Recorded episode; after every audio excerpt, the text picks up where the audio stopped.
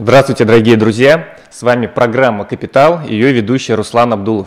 Сегодня мы с вами будем говорить о том, как создать бизнес без вложений на управление недвижимостью.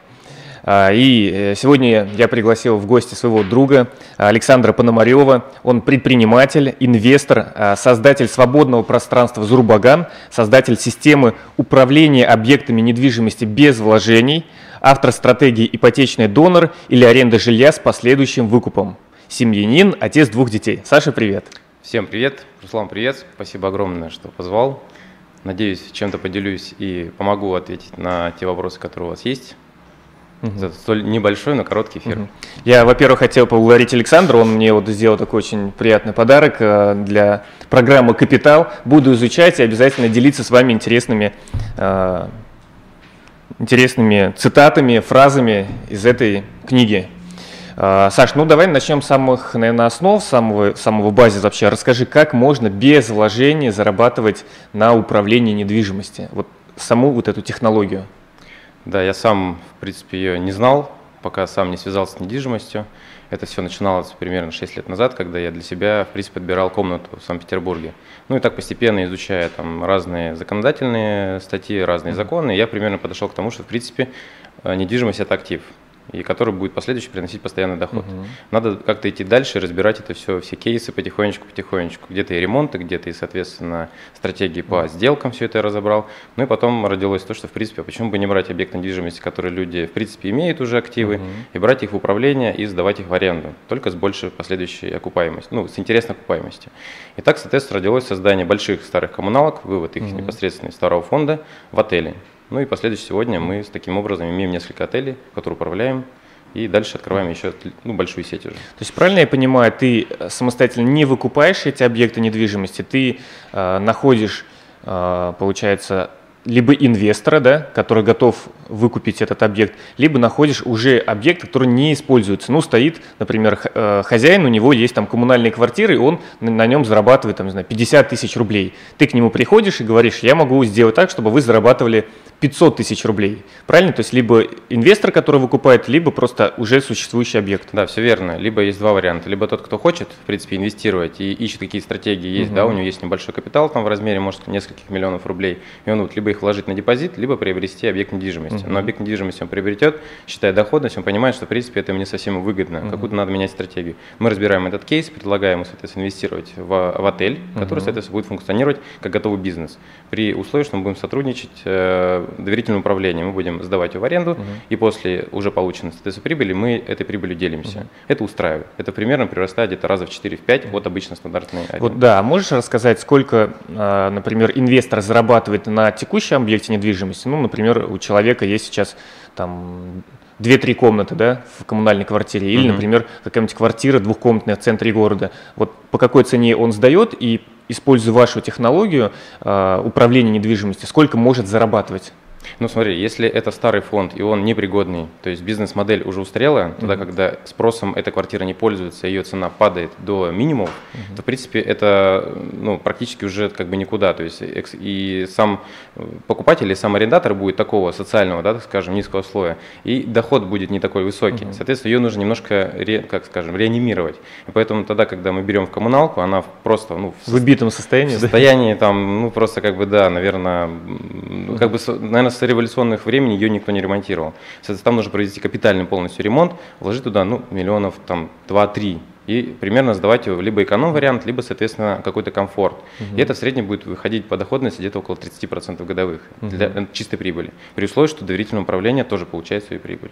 Угу. То есть это как бы в два раза больше банковского депозита, в три угу. раза, соответственно, больше, чем А в цифрах есть примерный кейс у вас, что человек изначально зарабатывал там на аренде, да, сдавая там квартиру или там коммуналку за такую-то сумму, а после вашей технологии во столько-то раз в цифрах там? Ну, 35 тысяч рублей двухкомнатная квартира, угу. если так я говорим. Если там есть 6 окон, то это 6 номеров. Mm. Сразу вырастает, что доход может составить около 2-2,5 миллионов по году. То, то есть это уже как бы, да, существенная разница. Угу. При условии, то, что нужно вложить столько же средств. Угу. То есть это, в принципе, один-полтора года по угу. А скажи, а почему люди самостоятельно не начинают использовать эту технологию? Что Боятся. им мешает? Боятся незнания вообще ремонтов, э, технологии, стратегии, бизнес-модели. Они же, в принципе, как, как в черный какой-то коридор куда-то идут и не знают, что там будет. Угу. Лучше пусть давать двухкомнатную в убитом состоянии, но там 35 тысяч рублей. Угу. Поэтому это смена определенной парадигмы и смена, наверное, стереотипов, то, что, в принципе, чего-то нет невозможно. Но так, когда приходит им свежая информация, они, в принципе, ее понимают, что, что так можно.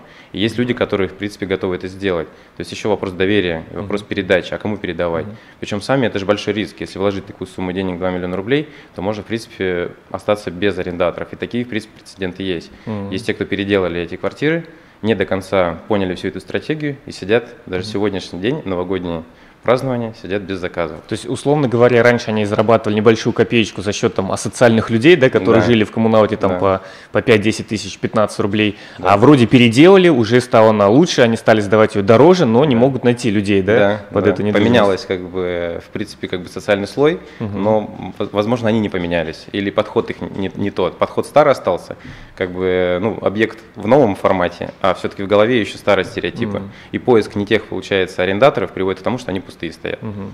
Это Но тоже часто встречается. Я так понимаю, что этим людям э, важно иметь какое-то предпринимательское мышление, да, для того, чтобы ну, это хватка начать измениться. Хватка. Хватка, да? Хватка. А, расскажи, наверное, про свой там, первый объект недвижимости, который ты взял и вместе там, с инвестором позволил ему увеличить ее прибыль. Вот ну, первый расскажу объект, который был, он был взят уже отремонтированный, угу. так скажем. И что самое очень важное, то что я, в принципе, туда пришел и уже частично успел какие-то вещи переделать. Почему? Потому что, в принципе, даже не были предусмотрены элементарные холодильники в номерах, что очень важно. То есть дизайнера, у дизайнера в голове, в принципе, не было представления, что это должен быть за, а, так скажем, номер, в котором должен функционировать все, что необходимо для того, mm-hmm. гостя, который приедет. То есть у него было свое представление. И получается, ошибочное представление привело mm-hmm. к тому, что неправильная стратегия внутренней, ну, как скажем, эргономики.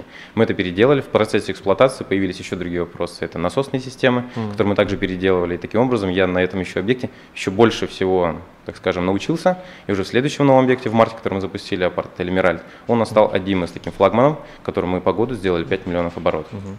Ну вот ты говорил о том, что можно зарабатывать на управлении недвижимостью без вложений. Да. А, то есть я правильно понимаю, что чело, любой человек, вот, который сейчас нас смотрит, у которого есть предпринимательские, как то жилка, да? Да вот, а он узнал, что где-то есть объект недвижимости, который простаивает в центре да. города, и он а, обращается к этому человеку и говорит, вы знаете, я могу вам сделать так, чтобы заселить этот объект. он должен аргументировать это определенными цифрами, и он должен, в принципе, быть уверенным на 100%, что у него это получится.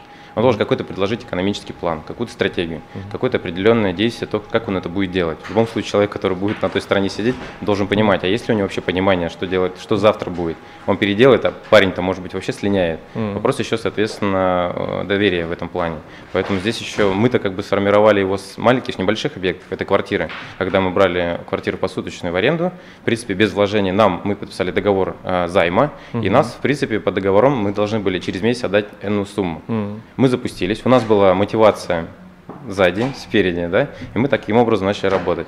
Мы в первый месяц отбили все деньги и запустили этот объект, вышли в ноль, но мы рассчитались полностью за, с долгами. И таким образом мы, получается, взяли кредитные обязательства по этой квартире угу. и обязались деньги вернуть. Mm, то есть вы от этого человека взяли деньги, то есть свои деньги не вкладывали? Нет, мы приобрели, этот уже продавались две квартиры как бизнес, угу. то есть в московском районе. Мы их взяли по договору и mm. пообещали, что деньги вернем у нас не было средств. Mm. То есть важно было непосредственно оправдать свою репутацию, свое доверие. Таким образом мы прошли. Mm-hmm. Это был очень непростой период, я могу сказать. Но мы его прошли, mm-hmm. успешно продали этот бизнес, уже увеличив его там два раза, четыре квартиры это было не было. Ну, поняли, что в принципе отелями заниматься еще интереснее. Mm-hmm. А, скажи, насколько сейчас много объектов недвижимости, которые простаивают, которые не сдаются? Очень. То есть, в принципе, э, спрос есть, да? Заводы стоят. Стоят, да? И их тоже можно расселять, можно создавать различные там либо отели, либо какие-то гостиничные номера. Разные. А Очень Скажи, много объектов. насколько нужно именно опыт вот э, в управлении гостиницами, отелями, не знаю, там, хостелами, или же любой человек, как мы говорили с предпринимательской жилкой, может это реализовать? Или же все равно нужны какие-то знания определенные? Но ну, если он управленец, если он, в принципе, определенно есть у него с рождения определенная хватка, да, определенные вот лидерские качества, где-то коммуникация, где-то, соответственно, определенная и математический да, характер, то я думаю, что эти составляющие помогут ему начать с первого раза. Это будут шишки, это будут uh-huh. в любом случае какие-то камни, но очень важно для той стороны, которая будет понимать, что человек готов uh-huh. сражаться за определенные бои, будут у него какие-то ошибки, он их будет признавать, но идти дальше, соответственно. Uh-huh. Вот сейчас мы работаем по одному проекту, который бывший подполковник, у него объект недвижимости. Я могу сказать, что там Если шаг лево, шаг вправо, то расстрел. В прямом смысле, да? Да, сейчас мы ведем разработки, это двухэтажное здание, которое требует реконструкции с мансардой, но там будет трехзвездочный отель. Пока называть не буду. Вот, поэтому. Хорошо.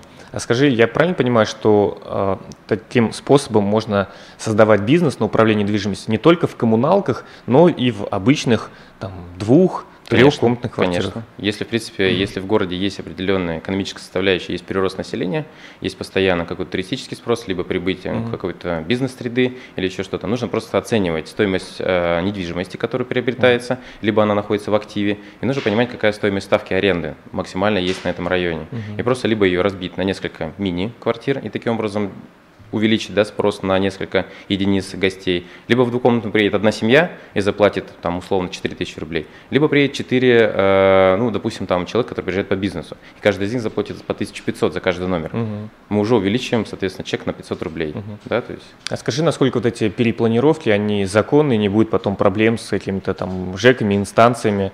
О том, что там ну, стену установили. Все как бы плавающее, так могу сказать. Угу. И учитывая наш фонд, который мы говорим по Петербургу, да, он весь у нас особо требует, так скажем, капитального ремонта, угу. и он весь стоит в нарушениях. В том числе даже и крыши, которые были еще в постсоветское пространство, переделаны неправильно. Их нельзя было закрывать. Угу. Льдинки, которые у нас, знаешь, да, нависают. Сосули, да? Сосули, сосули. Почему не нависают? Потому что появились теплые крыши. Mm. Раньше были вентилируемые крыши, и тогда был чердак холодный. А сейчас, в данное время, у нас получается, что чердаки все закрыли. Mm. Там вот. поселились люди, да, которые отапливают? Особые, да. Нет, просто там получилось, что чердак стал закрытый, и пошло наледенение. Это, это грубое нарушение архитектурного, mm. соответственно, кто-то за это кого-то что-то ругает. Мы, в принципе, ре, э, делаем реновацию помещения и создаем новый фонд. И, в принципе, жилком-сервис, который приходит, он видит, что мы не делаем какие-то трущобы или какой-то... Не ухудшаете, а наоборот улучшаете. Да, что мы не делаем как-то там забегаловки для ночлежки, там, для, может быть, гастробайтеров или еще какие-то для, там, может быть, э, темных рабочих или алкоголиков или что-то нет. Это хороший, симпатичный, чистый отель, в который приятно всегда зайти. Мне кажется, самое главное не сносить несущую стену, да? А всего их три, кто не знает. Несущих стены в квартире всего три. Угу. Это по периметру и по центру. Все угу. остальное всего лишь это, вре- это перегородки, которые являются не несущим конструктивом. Они могут быть деревянные, цемент, песчаные стружки, много там разных. Они легкая конструкция, поэтому ты их можешь снести и новую построить. Точно. Были какие-то ситуации, прецеденты, когда приходили проверяющие органы и обязывали а, там, обратно вернуть эти планировки? Ну, не обратно, а узаконить ту, которая есть. Узаконить? Да, ту, которая есть. Но все прекрасно понимают, что процедура это, в принципе, минимум год угу. идет, потому что там нужно пройти более 10 пунктов, этапов разных инстанций. Угу. Они работают все не с утра до вечера, кто-то два раза в неделю, кто-то садится один раз, где-то подача заявления 30 дней надо ждать, mm-hmm. где-то 10, и это все так вот долго у нас. Но в целом это возможно. Это да? возможно. Это возможно. Это, возможно. Mm-hmm. это стоит и средств дополнительных, времени, сил, соответственно. И... Ну, я имею в виду, даже если придут люди и скажут, э, что это не соответствует, нужно узаконить, можно подать документы, ну, как бы это узаконить. Они не могут сказать не соответствует, они могут сказать, что необходимо вызвать э, эксплуатацию компанию, компанию, которая должна дать разрешительную документацию и получить, соответственно, перечень согласования документов. У меня этот перечень есть, я ухожу, собираю, подустал уже немножко, но тем не менее я знаю, что как бы цель есть, ее можно достичь. Скажи, какие еще могут быть риски возникнуть э, в этом виде соседи. бизнеса? Соседи, да? Соседи. Наши что? любимые соседи. А скажи, что, что бывает с ними и как нужно правильно выстраивать отношения? Ну, дружить надо, надо дружить. Я Даже знаю, тяжело дается, надо да. дружить. Вот у Александра есть пространство Зурбаган на Лиговском проспекте Санкт-Петербурге, и он, э, когда я пришел к нему в первый раз, он рассказывал, как выстраивал отношения и почему его сначала соседи тихо ненавидели, что кто-то приехал, что-то начал крушить стены, перепланировать, а сейчас это самый любимый, наверное, жилец кварти... вообще дома. Расскажи, что ты сделал вот на своем примере в доме, что они тебя полюбили? Мы начали деток приводить, и детки снизу начали приходить, потому что в каждой семье, если в принципе там все функционирует в любви и в ауре, есть ребенок. Угу. Поэтому ребенок требует тоже, соответственно, какой-то определенной атмосферы. Угу. Если она еще и в доме, то это очень всегда как бы вдвойне приятно. Начали приходить детки, у нас ребята начали организовывать непосредственно детские там мероприятия. Нам это понравилось. Это стало приносить То есть вы бесплатно стали проводить детские девочки, праздники? Девочки мне дал возможность, да, соответственно, у меня проводить мероприятия. Они там уже сами угу. выстраивались определенные взаимоотношения с э, теми, кто приходит, но тем не менее это стало высоко спросу. То есть есть все-таки еще одна у нас там соседушка, которая, она противодействует. Но у нее свои взгляды на определенный этот мир, поэтому с ней, я думаю, что еще как-то мы решим, договоримся вопрос. А что, еще в доме? Я знаю, что вы вроде ремонт, да, договорились, чтобы сделали, покрасили. Его сразу же сделали, буквально через два месяца. Сразу покрасили. Но мы немного-то и выделили, мы всего лишь определили просто краску и выделили два листа гипрока, вот и все. И воды давали. Причем ни один ни соседи воды не давали. Мне чем и сказали, что все, кто на вас пишет, вы единственные, кто воду дали. То есть это представление. У нас, к сожалению, вот такое непосредственно есть понимание, что те, кто сейчас, сегодня в наше время что-то создает, это люди, которые чего-то делают ну, не невозможное для той аудитории, которая считает, что в принципе все в мире плохо. Это э, вот окружение, да, как бы этих людей, которые тоже живут в негативе. Они думают, что в принципе, что человек, который рядом что-то делает, он либо какой-то чей-то кто-то, либо он что-то где-то нечестно все это сделал, либо неправильно как-то все это живет. Это все на уровне общения, на, на да, уровне переговоров. Да, да. Знаешь, у нас как раз э, один из вопросов от Евгения Зеленогорска спрашивает, как вы думаете, какие могут возникнуть сложности при регистрации объекта недвижимости э, в начале января 2017 года в связи с вступлением в силу нового закона? Успеет ли объединить базы ЕГРП и ГКН? Ну, в этот вопрос я адресовал в э, единый центр документов, угу. где мы тоже да, регистрацию проходим документов. На что мне ответили? Пока не будет приказа э, Министерства юстиции, тогда, соответственно, что-либо говорить пока рановато. Какие-то все остальные слухи – это всего лишь только определенные действия. Закон, если он… А можешь рассказать простыми словами, что это такое объединение базы и какие могут быть сложности возникнуть? Ну, это объединение кадастровой палаты, насколько я вот угу. получил да, информацию, и э, единого реестра. То есть ранее выписки, которые давали э, понимание, что за объект недвижимости, есть на нем аресты, если какие-то обременения, угу. выдавала, э, выдавал реестр. Сейчас выдает кадастровая палата. Угу. У кадастровой палаты, к сожалению, просто устаревшая база данных, то есть они непосредственно ее черпают угу. с других времен. И могут они выдать данные, что все хорошо, а на самом деле так оно и есть. Хватает. Оно сейчас, даже сейчас так, так и происходит. происходит да? да, у нас есть задержки по объектам недвижимости больше где-то в степени 2-3 там, месяца регистрации. Угу. Все это связано с этим. Угу. А, вот, Не бойтесь. Да, мы еще в программе говорили о том, что можно зарабатывать на партнерских программах. Расскажи, каким образом происходит этот вид заработка? Ну, партнерские программы – это то, что мы, в принципе, внутри используем. Это связь, это интернет, это прачка, это трансфер непосредственно. Таким образом, есть такая замечательная компания, как Uber, с которой uh-huh. я сам лично пользовался до того момента, когда не приобрел автомобиль, но тем не менее, сегодня утром тоже им воспользовался, чтобы доехать до платной стоянки.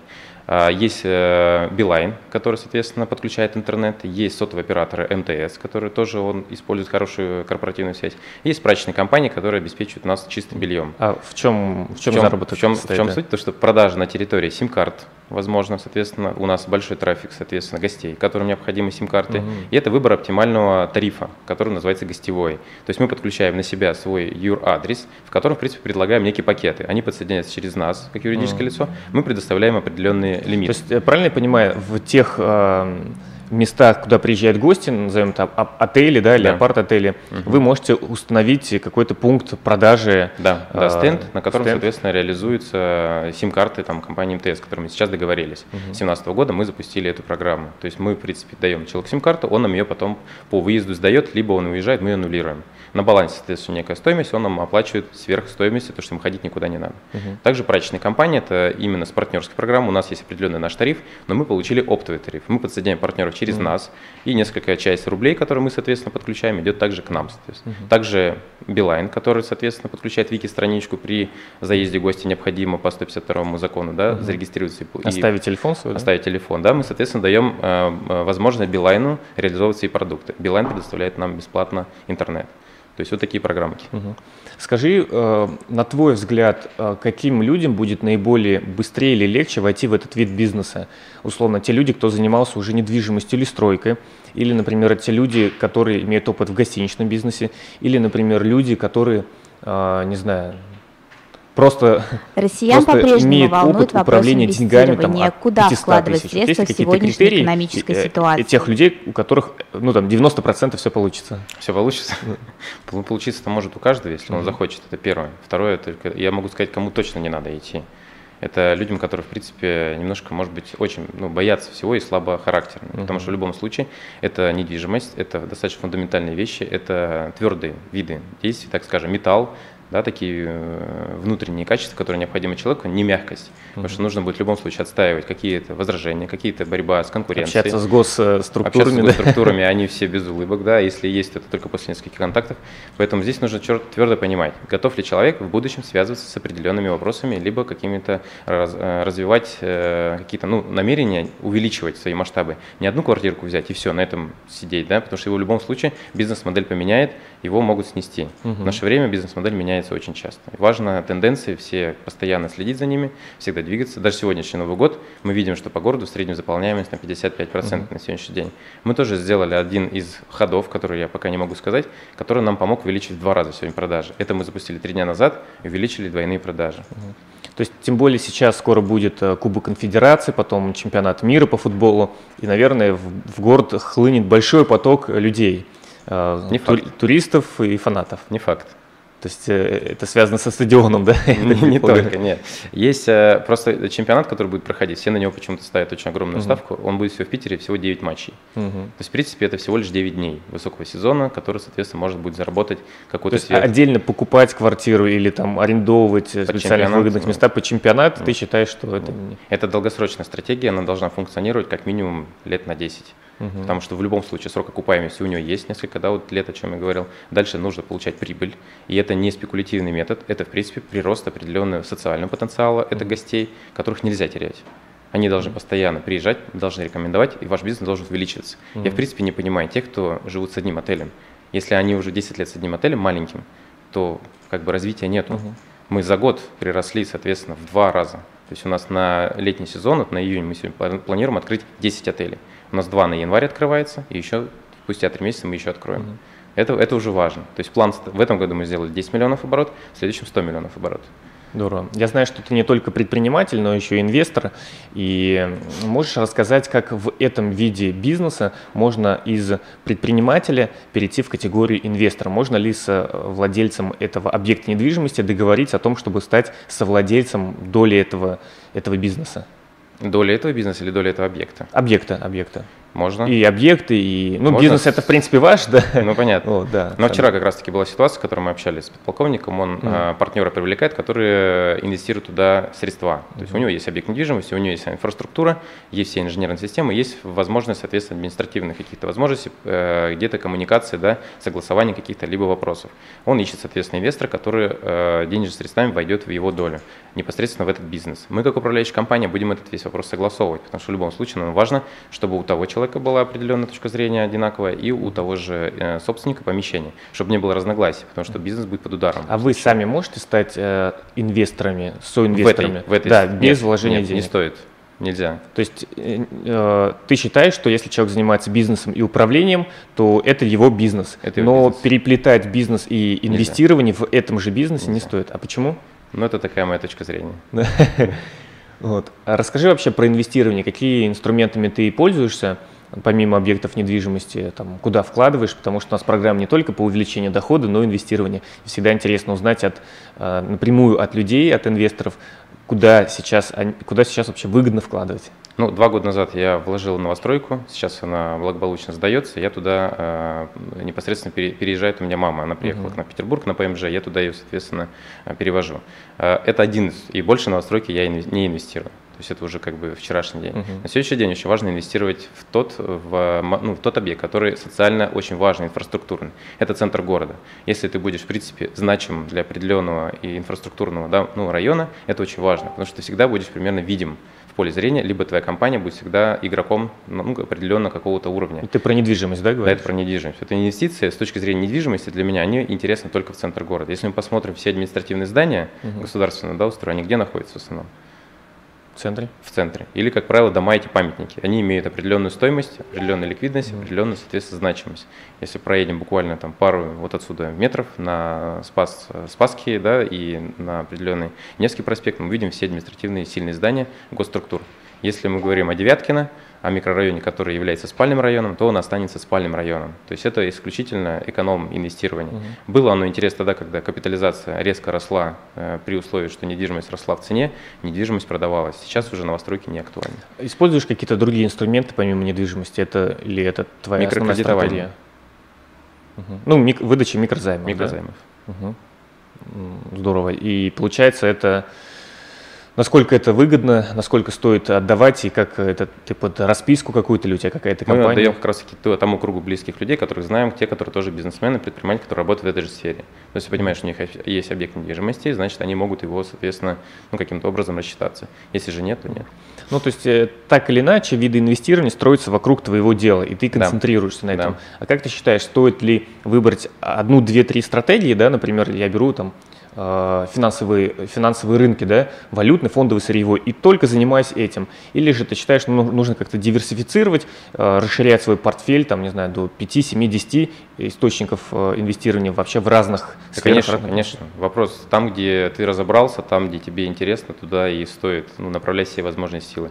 Если просто 90% своего потенциала направлять то, где получается, угу. то и результат будет, в принципе, так, ну, угу. на, на те же проценты. Угу. Если не направлять туда 90% своего, соответственно, да, вот, ну, э, значимости, своей важности, то результат будет, наверное, 10%.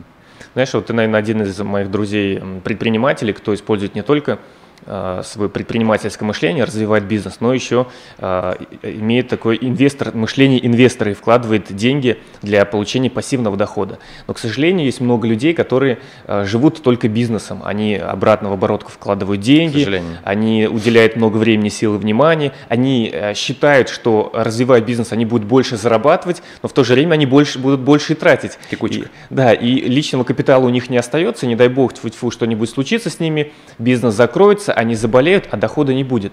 Вот как думаешь, почему умные, талантливые, способные предприниматели не занимаются инвестированием? С чем это связано?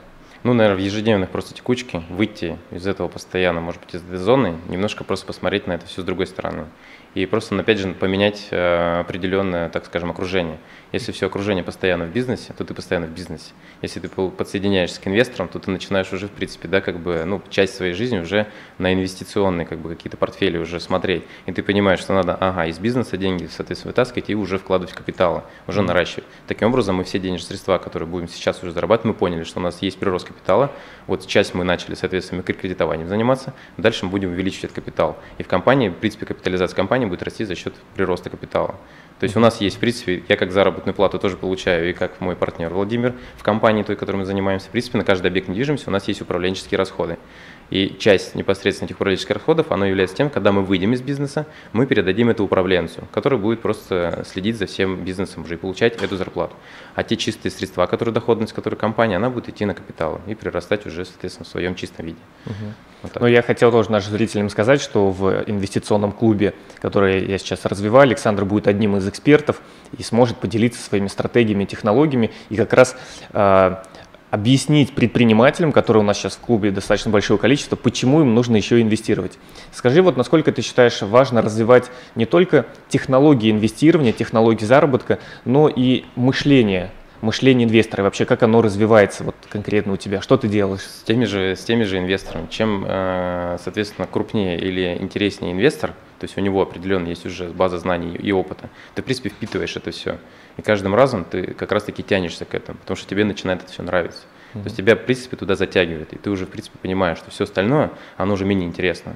То есть туда, когда идут крупные инвесторы, ты понимаешь, что они когда-то были тоже маленькими инвесторами, когда ты с ними начинаешь общаться, ты примерно, они тебя видят, тебя в молодом возрасте, uh-huh. а ты их видишь себя уже в будущем. И это очень хорошо, это такая, ну, как скажем, э, сопряжение. Они очень хорошо на тебя смотрят, у тебя есть амбиции, ты молодой, они понимают, что ты им нужен как непосредственно а, человек, который сейчас в молодое время может еще увеличить определенные объемы и научиться с ними двигаться дальше. Это очень Окружение важно. это самое главное. Это самое главное. А, не знаю, какие-нибудь книги, семинары, что-нибудь такое рекомендуешь? Да, Роберт Киосаки, для начала его необходимо почитать. Этого хватит, да? Да, бедный папа, богатый папа, я думаю. Знаешь, я, я вот задумался о тех людях, у которых есть объект недвижимости, и а, которые могут самостоятельно начать этим заниматься, а, там, ремонтом, да, заселением людей. Стоит ли, на твой взгляд, таким людям совмещать функцию как бы владельца объекта недвижимости и еще управляющего, или же по твоему мнению, лучше найти какого-то стороннего человека или стороннюю компанию и ну, концентрироваться только на том, что ты умеешь делать? Ну, требование к себе, оно всегда же тяжелее, чем требование к другим, угу. правильно? Поэтому, занимаясь самим своим объектом, будет гораздо тяжелее самому себе лично, характере, угу. да, потому что своему объекту и себе можно всегда сделать какую-то поблажку, либо себя простить в каких-то угу. вопросах. А что-то когда... не доделать, что-то там да, сроки в любом случае это, это нормальная человеческая правда. Где-то мы устаем, где-то мы, соответственно, даем какой-то сбой, где-то мы просто хотим куда-то там уйти и остаться там наедине с самим собой. Поэтому объект недвижимости, он становится неким, как бы, ну, э, он пострадает в этой ситуации. Mm-hmm. В какой-то части он какой-то свой ну, потенциал потеряет.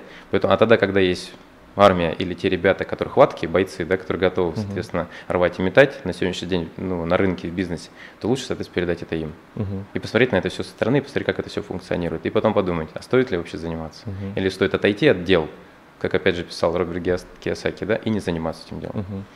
У нас осталось как раз несколько минут, и в завершение я хотел тебя попросить э, что-нибудь пожелать нашим э, слушателям э, и тем людям, которые хотели бы заниматься этим видом бизнеса и инвестировать, и вообще всем нашим слушателям, которые просто смотрят для общего развития, для того, чтобы узнать различные способы заработка и инвестирования. Ну, всем хочу пожелать, во-первых, с наступающим Новым годом, 2017 году. Высокосный год прошел, все тяготы, все трудности позади, поэтому ничего не бойтесь, все в жизни преодолимо. Все те, кто приходили ко мне в 2015 году и боялись 16 год, в принципе, также боятся и видеть 17 год. Поэтому боязнь, она либо постоянная, либо она, соответственно, временная. Поэтому меняйте свое мышление, меняйте свои стереотипы, меняйте свое окружение, идите туда, где, соответственно, есть успех. Поэтому успех только у успешных людей. Угу. Саша, спасибо большое, что пришел, поделился своим опытом, взглядами. Друзья, смотрите наши следующие программы, будут не менее интересные и полезные гости. Используйте эти инструменты, общайтесь с нашими экспертами, они достаточно открыты. Задавайте вопросы в эфир, э, зарабатывайте больше, инвестируйте. Ну и, как я всегда говорю, будьте здоровы и счастливы. Всем пока-пока. Пока. -пока. пока.